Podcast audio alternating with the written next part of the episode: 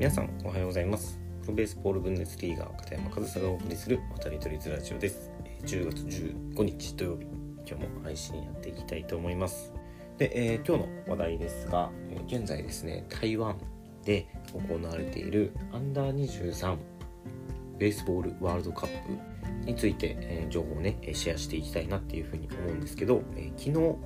14日で大会2日目が終わりました、えー、10月13日木曜日からですね、えー、大会が開幕して、えー、木曜日13日は初戦だけ行われたんですよね。オープニングゲームだけ。でオープニングゲームは台湾対コロンビアの試合でした。でその開催国であるね台湾が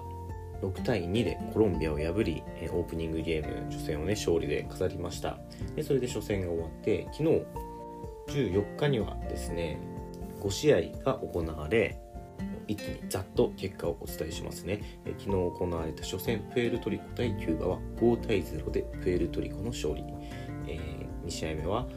南アフリカ対ベネズエラ。9対0でベネズエラが勝利、え、3試合目はメキシコ対オーストラリア。3対2でメキシコの勝利。で4試合目は日本対ドイツ。6対0で日本の勝利。で、えー、昨日の最終戦5試合目は韓国対オランダ4対0で韓国の勝利。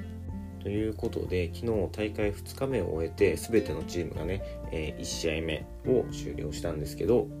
まあ、まだ1試合目とはいえアジア勢が強いですね、えー、日本韓国台湾ともに初戦を勝利で収め、えー、ヨーロッパ勢ドイツオランダがね、えー、日本と韓国に敗れたために勝ち星はなく、えー、南アフリカとオーストラリアは、えー、メキシコとベネズエラに敗れ、え、プエルトリコとキューバだけがその南米同士でね当たってるんですけどプエルトリコは勝ってやっぱりアジア、え中南米が強いなという印象で大会2日目を終えてますね、まあ、まだまだね始まったばっかりですが、まあ、初戦からね、まあ、そういう傾向はよく見えたんじゃないかなと。で、えー、まあ僕個人的にはですねやっぱりドイツ野球の経験者関係者ということで、えー、ドイツには注目して見ているんですよね。でしかもうちのねケルン・カージナルスからは2人選手が選ばれていて昨日1人リリーフで出ていましたね。2イニングくらい投げていて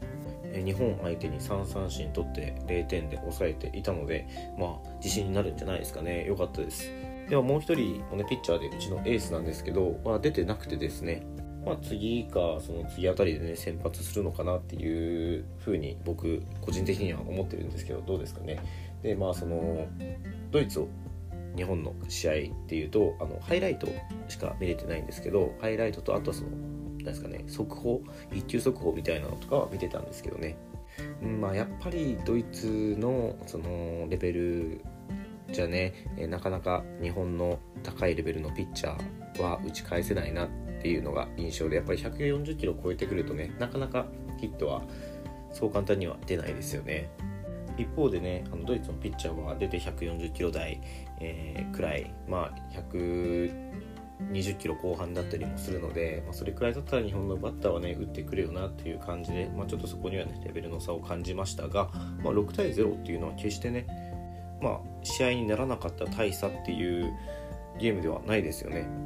まあ、最終スコアを見てもあの7回までなんですけどね。7回までなんですけどえヒット8本とヒット2本エラーは0、0ということで全然試合にならなかったというわけではなさそうなんですよね。ハイライトとかを見る限り、まあ、単純にそのレベルの力の差が出たっていう感じでまあ、試合になったのはねドイツ野球からすると、えー、世界ランキング1位の日本に対してね、えー、試合ができたっていうのはドイツ野球からすると、まあ、大きな収穫だったんじゃないかなというふうにも取れるんじゃないかなと。でまあ、他の試合についてはね僕もそんなに情報を持ってるわけではないですしそんなにねしっかりは見てないんですけどやっぱりアンダー23くらいになってくるとね全然レベルは高いですよね。140キロ台後半のピッチャーっていうのもざらにいますし、まあ、柵越えを打ってくるバッターもいますし、まあ、どのチームもね、まあ、本当にそのアンダー23で本当にトップクラスでプレーをしてる選手っていうのはそこには入ってきてないのかもしれませんがいますからね23歳以下でもトッププロでプレーしてる、ね、選手っていうのはそれこそ日本で言えばね村上選手なんかもまだ23歳ですかね。だからそういった選手が来てないとはいえやっぱり代表である以上、えー、高いレベルの野球をやっているなという印象で、まあ、本当にハイライトくらいしか見れてないんですけどね。そういうアンダー23というね世界の野球のレベルが見えましたね。でまだね始まったばっかりですので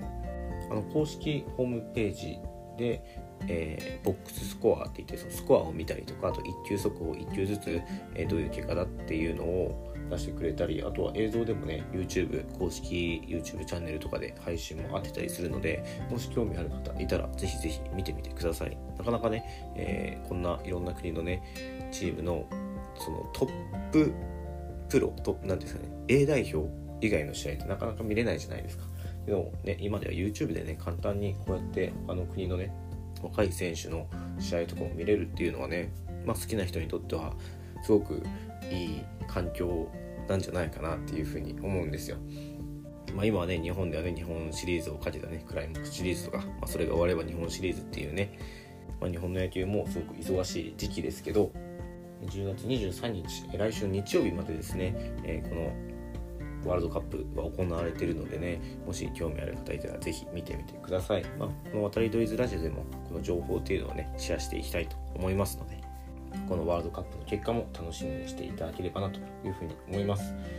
で、え、最後にですね、えー、今日の大会3日目の試合の組み合わせをお伝えして、えー、今日の配信は終わろうかなというふうに思うんですけど今日の1試合目は南アフリカ対コロンビア、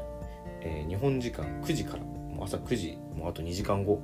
には、え、1試合目が始まります。で同じ時刻オーストラリア対キューバ朝9時から始まりますね。オーストラリア対キューバ。そして、えー13時半13時半に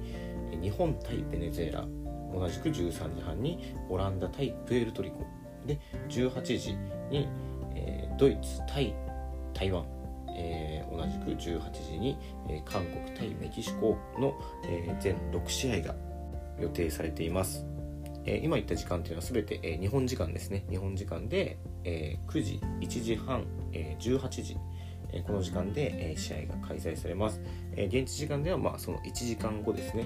1時間日本の方がね時差があの早いんで、まあ、そういった組み合わせで行われます、え僕の、